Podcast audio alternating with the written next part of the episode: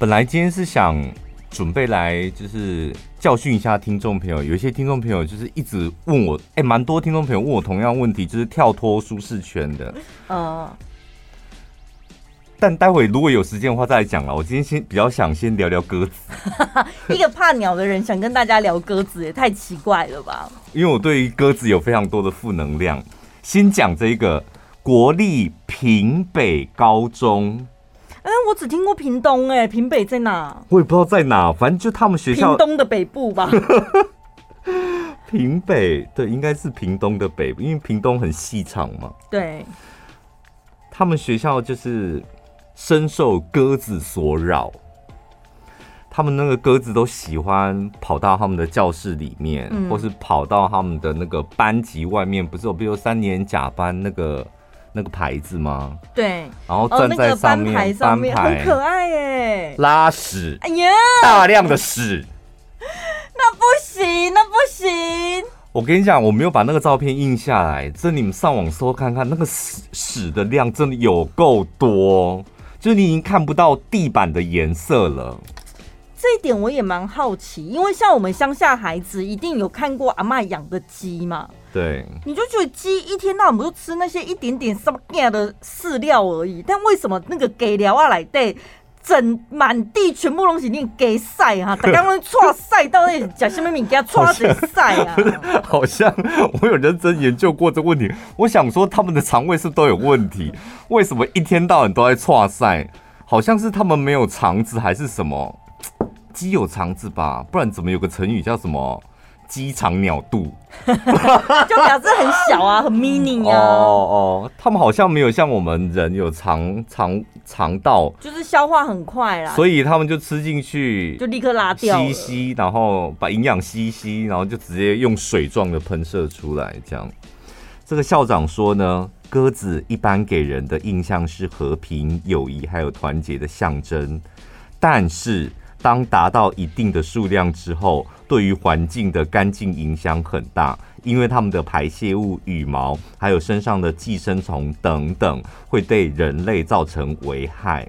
你看，校长连想赶走鸽子，都还要讲出这一番大道理来，展现出他是有学问的人啊！不是给人家和平印象的鸽子，只有白色的鸽子吧？人家养的那种，只有在电影的鸽鸽子。灰色那种赛哥根本就不会想到和平，只会想到挫赛而已啊！哦，我我觉得鸽子大便真的是件很可怕的事，因为我有很多的鸽子大便的阴影。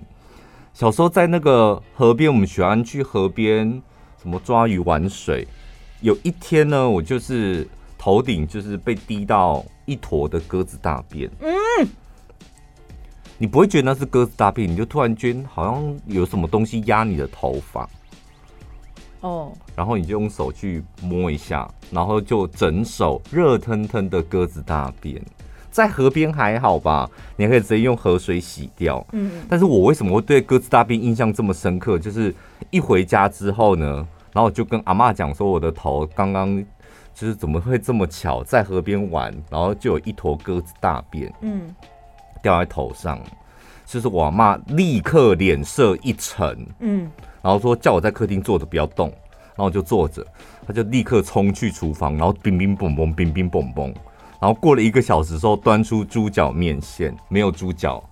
我想说那么厉害，直接伸出一一条猪的脚，也太厉害了吧！好了，就是淋酱油那种面线。哦哦哦。然后叫我赶快吃，然后不能够咬断，要一直吞，一直吞，一直吞。贵温是不是？他说什么长寿面这样？嗯，他说被鸽子的大便，他应该是鸟的大便喷到头会减寿什么的。啊，有这种传说？我当时快吓死了。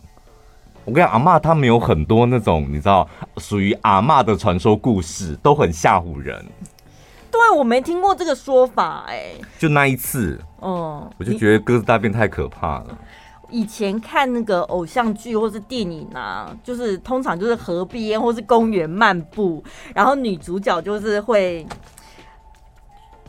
刚好经过一大群鸽子，然后鸽子就啪就飞下去，就哇，好浪漫哦！然后女主角身上都是鸽子的大便，一直到哎、欸，或者是有常常会有一种画面，就是你站在那边，然后双手伸开，有没有？然后你身上停满鸽子，因为你双手可能有饲料或干嘛。有些人觉得这样很好玩，很浪漫。哦、但是我跟你讲，我，我怎么有点后悔聊这个主题？我现在浑身不舒服。没有，直到我看到一个报道，就是说为什么鸟类就会是会边飞边拉屎或什么的，嗯、就是他说鸽子它是没有括约肌的、欸，哎。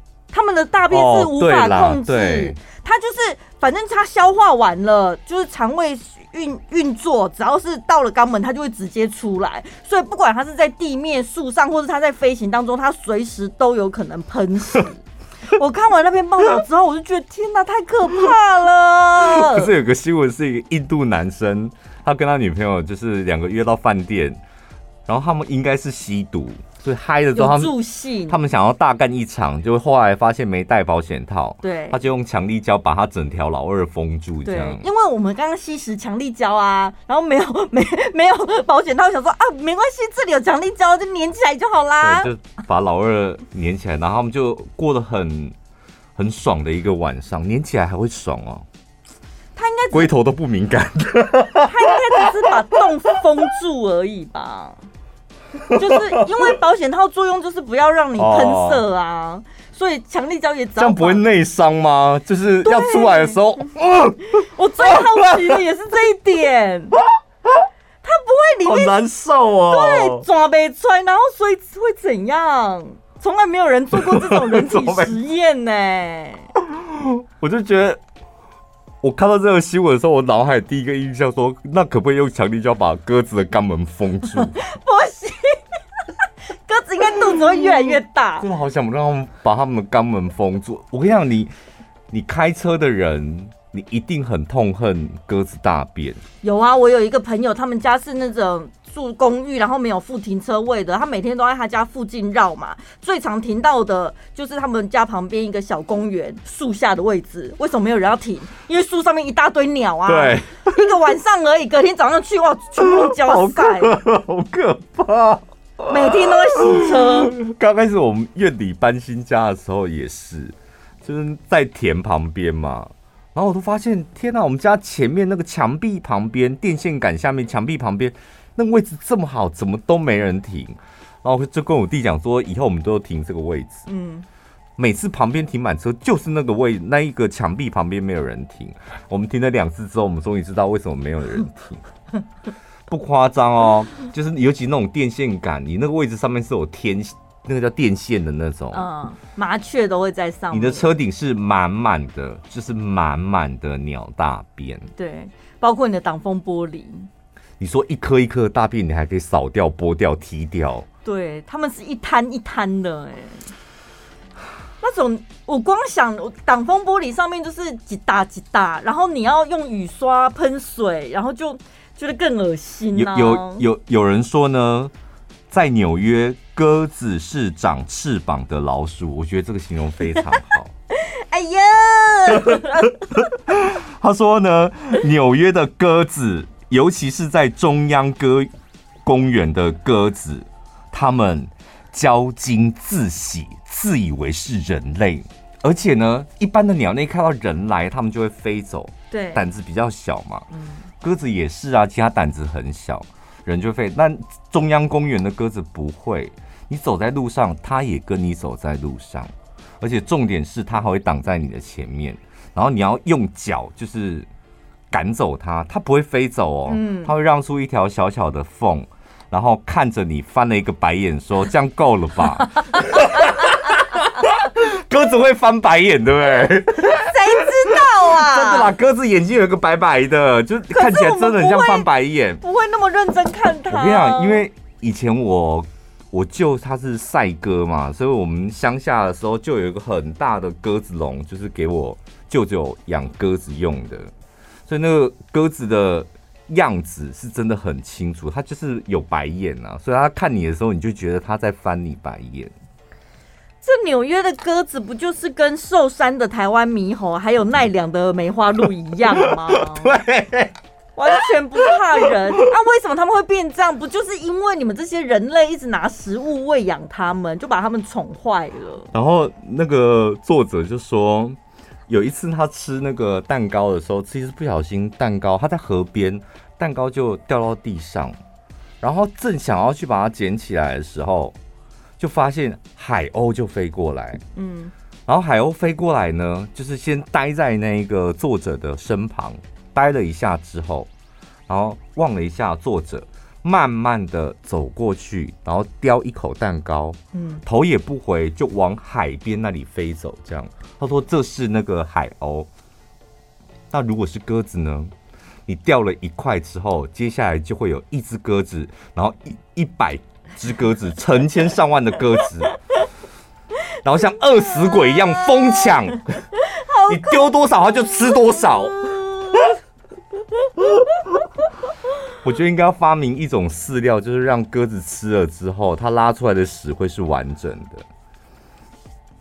没有那种东西吧？因为它那个就是它的身体结构的问题呀。怎么办呢？我真的好讨厌鸽子哦。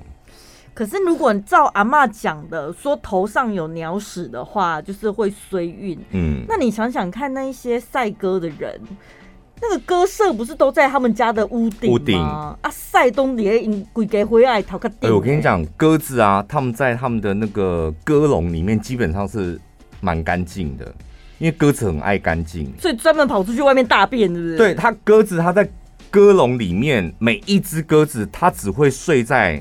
它固定的角落，每一个位置都有不，不会说你今天睡这里呢，不会，它是每一个位置，它都是我今天睡这个角落，我就永远都睡在这个角落。他们非常的认家，然后而且还有他们还有个特性，就感情专一。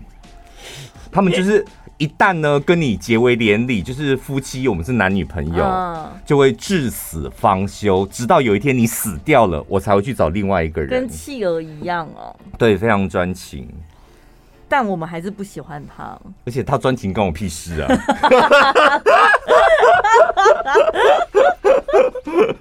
好了，今天就跟大家分享一下这个可怕的鸽子。有人是跟我们一样害怕鸟类的吗？有啊，我看到那个那个什么游泳的，参加奥运的，冠宏，对，他也是害怕鸟类的。可是他现在他说他长大之后他习惯了，不是因为他们家人养了一只小鹦鹉。那没办法，家人养的，你久了就也只能。以前我们的好朋友那个魏任甫，他也是养了一只这么大的鹦鹉，这么大。你有看过他的鹦鹉吗？我没看过本人，我只看过相片。哎、欸，他那种那种大鹦鹉是很名贵的、欸，哎，要几万块，哎，很名贵。然后有一次我去找他的时候。然后他们家的鹦鹉就是有一个专属的一根杆子，嗯，就待在，哎，但它不会动，嗯、就是非常文静的待在那边。这样，他有给它锁脚链吗？没有锁脚链，在家里没有锁脚链，哦、因为它习惯就是，我忘记他是叫他丹丹还是什么 baby 什么的，嗯嗯、然后叫他，他就会飞过来这样。嗯，但是你知道鹦鹉这么大只的鹦鹉几公分？三十公分吧，这么大，它在那边的时候，你不觉得它大？因为它是直的嘛。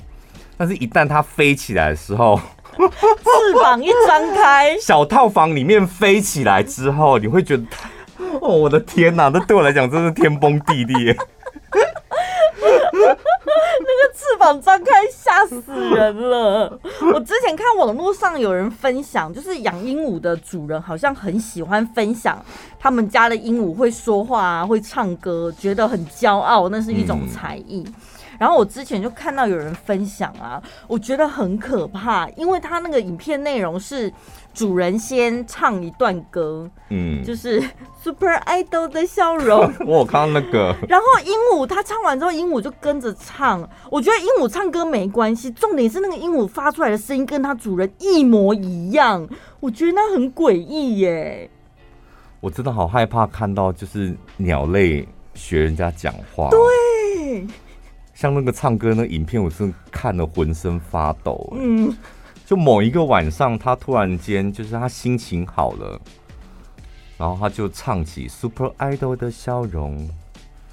我没办法。而且如果三更半夜大家都在睡觉的时候，客厅里出突然传出了女主人的声音在唱歌。说到这，就是我们刚我们两个都讨厌鸽子的嘛，但有没有其他鸟类是你比较喜欢的？企鹅、喜鹊。再想想，再想想。燕子。当然是燕子。而且有一种东西从燕子的身上里面排出来，大家抢着要哦。那就是燕窝。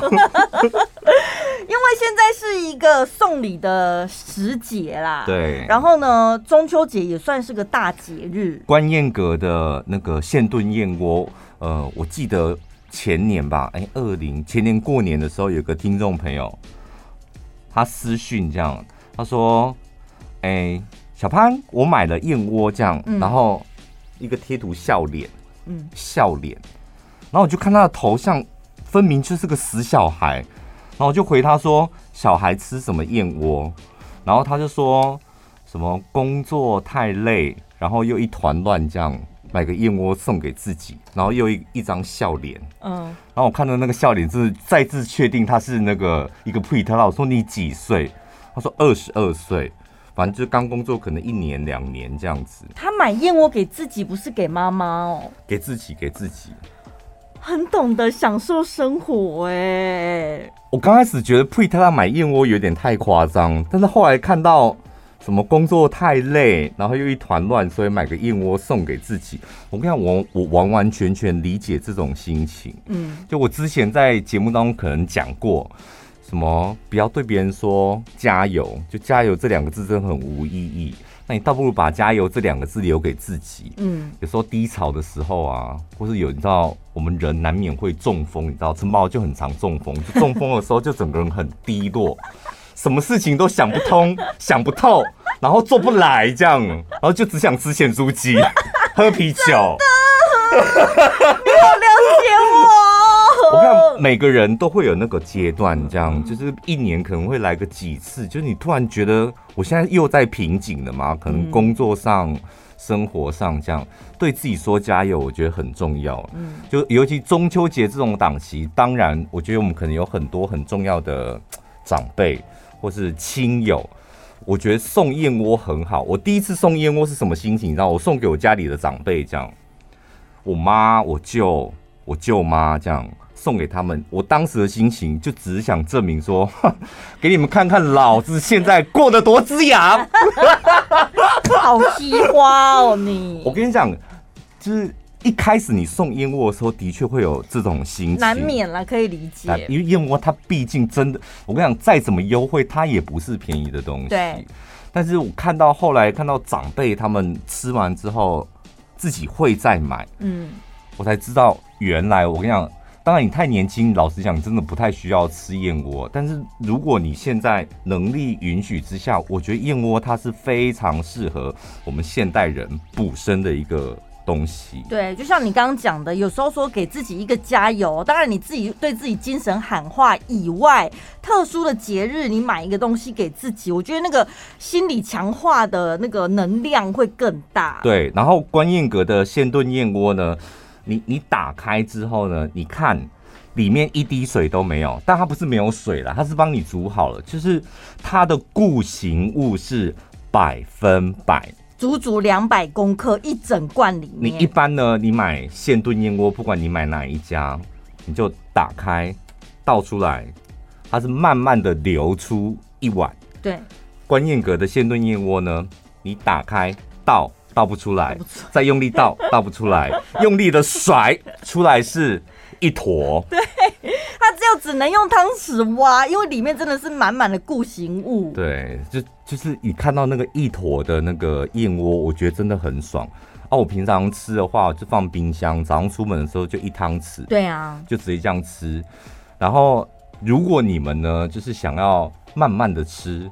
或是感觉有气质的吃，你可以加个牛奶啊，奶放到碗里面。我看很多听众朋友都这样吃，不错，真的很享受。拿一碗这样，然后慢慢的咬，慢慢的咬，这样，嗯，细、嗯、细品味，以为自己是慈禧太后是是，对，以为自己是贵妃，这样感受一下那个心情。这个蛮划算的，就它只有在中秋节这一次有这样的优惠。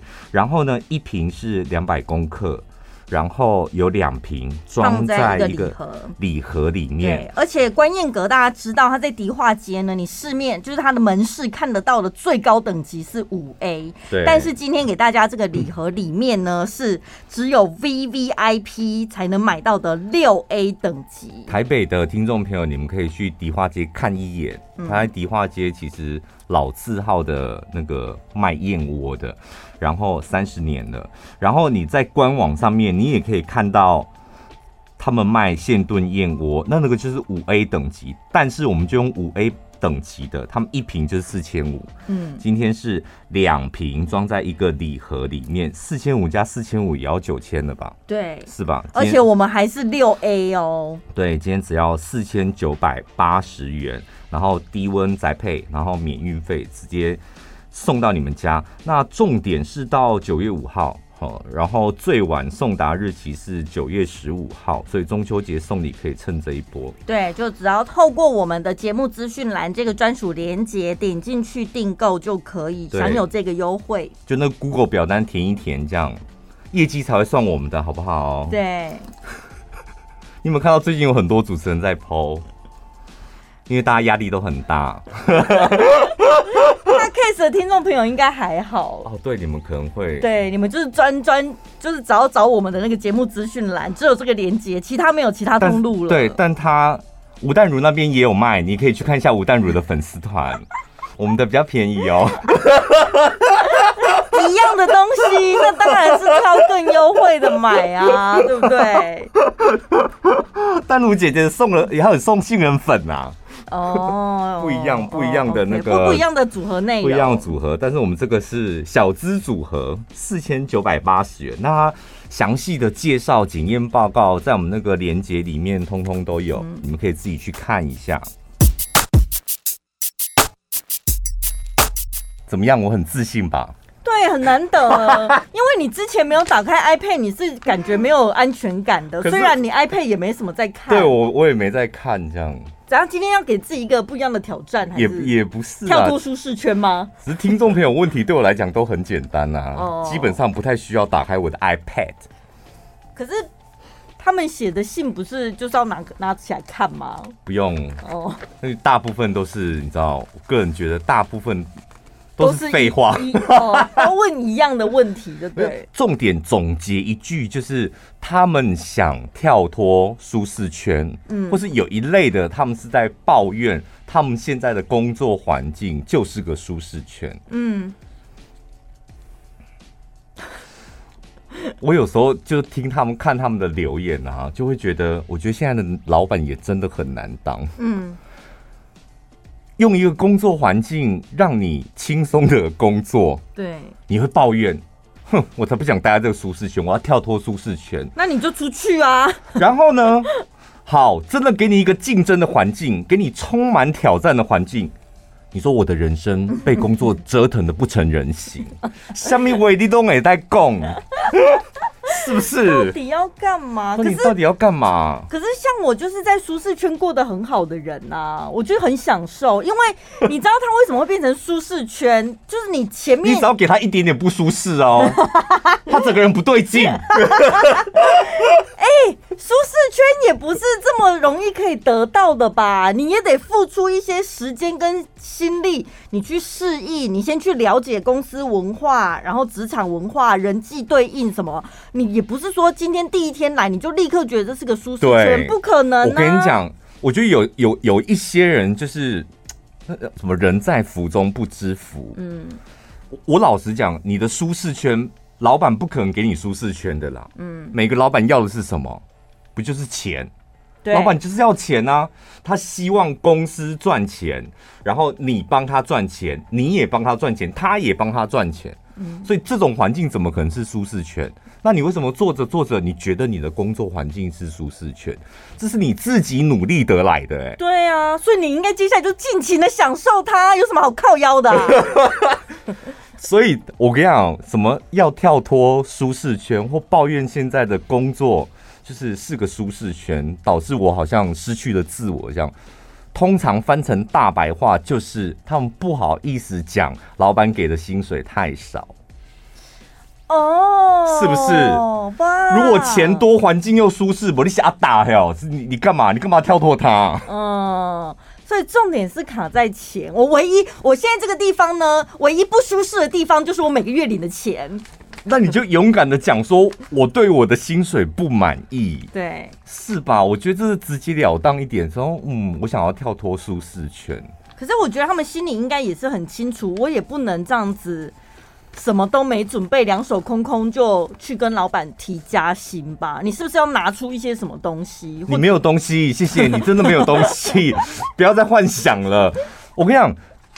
大部分啊，我我觉得没有一个老板是傻子啊。嗯，即使你再讨厌他，你也得承认他可能在某一个地方是赢过你的。嗯，而且这个地方可能你学了一辈子你都学不来。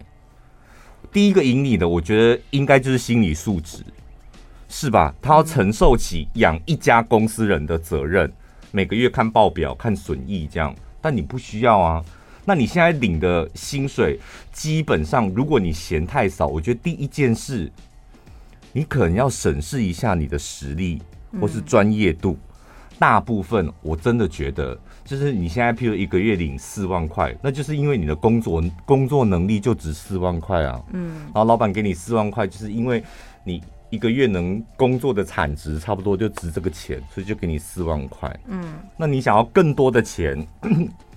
你得要增加你的产值，嗯，有了一样，有了两样之后，带着这两，起码我觉得要两样，嗯，比如你现在四万块啊，你现在工作内容就值四万块，你想要升到五万块，那你起码具备了两样不一样的专业吗？还是技术？嗯，有了两样之后，你才有那个底气去跟老板谈，你可能薪水要多一点嘛，嗯。所以我觉得，与其说什么你现在很困扰，想要跳脱舒适圈，要不然不然你这干脆换个想法，与其说跳脱，倒不如说是扩大你的舒适圈。嗯，听起来比较容易吧？我一样是很舒服的圈圈里，但是我把我的范围扩大了。比如说，你透过人脉。然后你去拓展你的那个业务内容，那业绩进来了，自然老板看到了，他搞他就可以有机会帮你加薪，有理由嘛。啊欸、搞一个圈子真的不容易耶！你现在搞了一个圈子，在里面蛮舒服的，你要珍惜。那你唯一现在不满意的不就是钱吗？对，那钱的问题你得要自己想办法。嗯、想完办法之后就去要，不就是这个？有时候我觉得这个逻辑蛮简单的、啊，嗯，但我觉得大部分的人我在观察。脸皮太薄，嗯，不好意思，不敢。那因为自己的不好意思跟不敢，但是又爱钱，但不好意思这种讲不出来嘛。我要钱呢、啊，我要多一点，然后不敢要，所以他只好说：“我觉得在这个舒适圈里面工作没出息。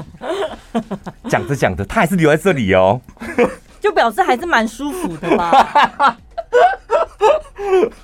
对，勇敢面对自己的内心。我觉得舒适圈没有关系，没有什么不好。会讲说要跳脱舒适圈，我觉得基本上就是你的工作态度，可能哪一个地方是出了问题，你得要先清楚的面对你自己要的是什么。嗯，会有人要我要一个不舒适不舒适圈吗？不可能，太舒服了，我不要，我想让自己很不舒服，什么意思？我不懂。如果舒适圈外面有一个你更想要的东西，你根本不会烦恼，你就义无反顾的去争取。对，因为你想要跳脱舒适圈，一定是为什么？因为外面有一个更舒适的地方。对啊，maybe 是那一个环境给你满满的成就感，嗯，更多的钱这样，嗯、然后或是更多的人气，你才会想跳。那还不是另外一个舒适圈？那个如果是这样子的状态，你的心理状态应该会是说。我想要去试试看，但是我有一点点不安，嗯，但是那是一点点有点兴奋，想要去接受新的挑战的感觉。我跟你讲，话说回来啊，就是逃离舒适圈跟被舒适圈淘汰，你要搞清楚。Oh my god！你到底是要逃离舒适圈，还是你现在的阶段处于一个你在这个舒适圈差不多要被淘汰的状态？你真的好残忍哦！你以为舒适圈就容得下你们这种二百五吗？老板也在忍呐，是事实吧？还有另外一种听众朋友很常问的就是，我现在很迷惘，我不知道未来该怎么走。你们两位主持人当初到底是如何好多种问题？如何确定你的工作就是你接下来一辈子要做下去的工作？这个应该排到我们这个问我们所有私讯问题里面的第一名。对，他说我现在很迷惘，要怎么确定未来的方向？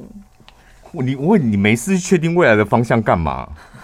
股票明天会不会涨？明年会不会涨？台积电明年会不会涨？你都不知道了。就是你为什么要去确定你的未来？我觉得人类对于未来会充满不安，就是他自己没有办法掌握的东西，他会觉得很害怕。嗯，然后没有办法确定我现在做的事情是不是正确的。现在做的事情一定是正确的啊。不然你现在干嘛做？但是未来是不确定的，这是铁定的一件事。所以我觉得他应该是很害怕，说万一我现在在这一个工作上面继续努力下去，后来发现我好像真的不擅长，然后我要转换跑道重新再来，会不会时间太晚了？不，那那你现在的这个挫折就会变成你将来突破的一个养分。嗯，是吧？嗯，你才知道说啊，我做这个不行，原来我不擅长这个。你不擅长，你清楚，你知道你这件事你不擅长，这个就是你最大的武器啊！你以后就不会再往这里，这里就是你知道，像无头苍蝇一样。多少人，包括我们自己也讲过，很多人就讲说广播是黄昏产业，几百年前就有人讲。对，我跟你讲，我有一次去参加一个研讨会，然后呢是我去。我是其中的一个老师，就是上一堂课这样。那个研讨会总共是四天三夜，每天都有一个主题，然后每一天一个主题会有四个讲者这样。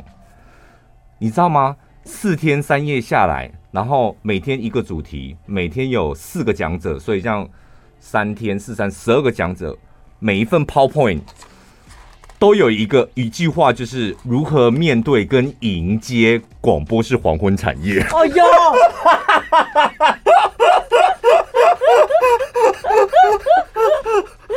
自己人都不看好自己这个产业，对 啊。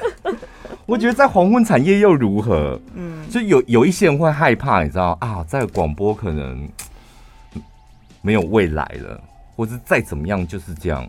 我觉得有时候像黄昏产业把一些人吓走了也好，像我们的竞争就比较没这么多，留下来的就是都是精英啊，而且我们分的比较多，你觉得？不是，而且如果你都已经知道你的工作没有未来，你干嘛还留在这？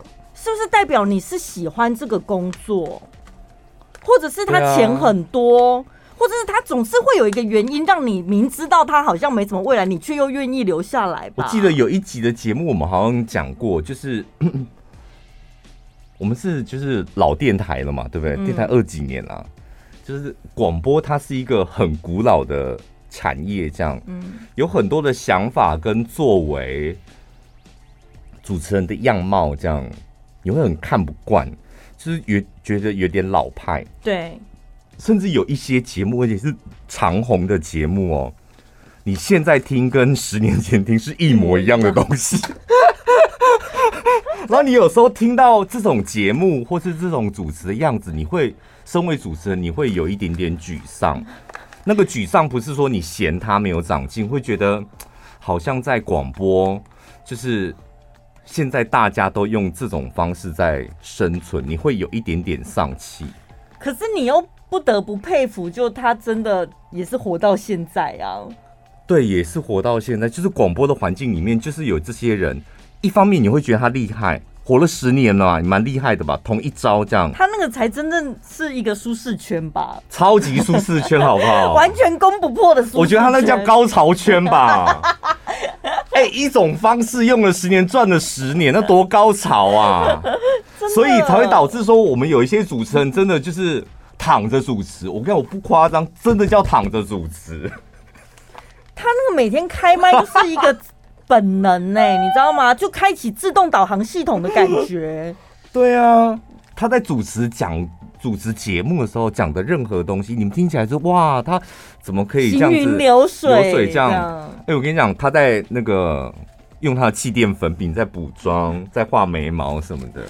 就是他已经到达这个境，所以出神入化。可是讲真的，如果你是第一次听广播的啊，你拿一集十年前的节目跟一集昨天刚播的节目，然后给新听众听，他们听起来就是会觉得一模一样，一模一样。所以，我们录 Podcast 我们压力很大，而且礼拜一我们的节目又会把一整个礼拜的精华剪成一集这样。真的，你知道我每次在剪，我心里都会，或是录音的时候，我都会想说，这到底是不是之前讲过了？我就很害怕被人家发现我们已经，你知道，江郎才尽，开始讲没有没有没有，开始讲重复的东西，我好害怕。我跟你讲，我有刻意把一些以前我讲过，我觉得就是很好笑的，我就是再重复讲一次。因为那是多年前讲的，那时候你没有剪，我想说 赶快趁机逮到机会之后，我赶快重新再把它演绎一次，然后你就把它剪进我们的 podcast。然后是要试试看自己能不能讲得更好的。基本上我就是以前讲的很好，所以我才印象深刻啊。然后我就觉得，哎呦，这个段子就没有把它留起来，太可惜了。然后只要一逮到机会，我就赶快完整的把它呈现出来。你怎么会记得？我现在已经剪到有点时空错乱了、欸。不会，我我讲过的每一个故事，然后大概讲了几次，我都会很清楚。好，所以回到最终给听众朋友一个结论，我要怎么如何确定我的未来的方向？什么东西的？不要再搞这种东西了啦！哎呦，我的天哪！你的未来没有方向，你去哪里？到底要去哪里啦？做就对了，不要在那边啰嗦。可是我真的觉得有时候你们把工作想的太高大上了哦。Oh. 就是我们在一个黄昏产业，我们都可以活得这么开心。老实讲，我们赚的钱也比一般人多很多。那为什么？就是我说跟同业比起来，嗯，就是虽然它是一个黄昏产业，我说广播，但是如果你真的有心待在这这个地方，或者你喜欢这个环境，之前我们上那个凯莉跟 Ken 的节目的时候，我也讲过，那你有没有能力把你的环境变得好一点？嗯，如果你有那个能力，把你这个舒服的环境变成好一点，或是你更喜欢一点，那你待在舒适圈又如何？对，搞不好你也可以像我们一样，就是。把它变好了，搞好之后，哎，突然间发现好像收入也变好了，钱你也喜欢，环境也舒服，这样做的又是自己比较轻松的事情。那工作只是八个小时一天的三分之一嘛，你还有其他八个小时需要过你的人生呢。嗯，那工作就是做的事情趋近于喜欢，钱自己够用，然后自己够用之后慢慢升华，稍微多一点点。然后到哇，可以照顾自己，又可以照顾家人，这不就很完美？就想法简单一点。我觉得会问这种问题，对未来很迷惘的，通常都是新鲜人呐、啊，就未满三十、二十几岁的有没有？他快要到三十，他会觉得，你知道社会给他的压力怎么办？三十岁快到了，但是我还没确定我的未来，然后我现在事业也不够成熟稳定，他就会开始慌张。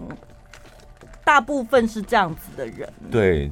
不要再浪费时间在什么我要逃离舒适圈，然后我不知道我未来的方向是什么，这都假议题，没有意义的议题。重点是你工作开不开心，然后你赚的钱够不够养活你自己，这不是最重要的吗？这一个圈圈没有办法养活你或满足你，那就请你跳到另外一个可以养活你、满足你的圈圈。嗯，然后你得要确定你有没有能力跳过去。那跳过去之后，那真的可以多一点的舒服吗？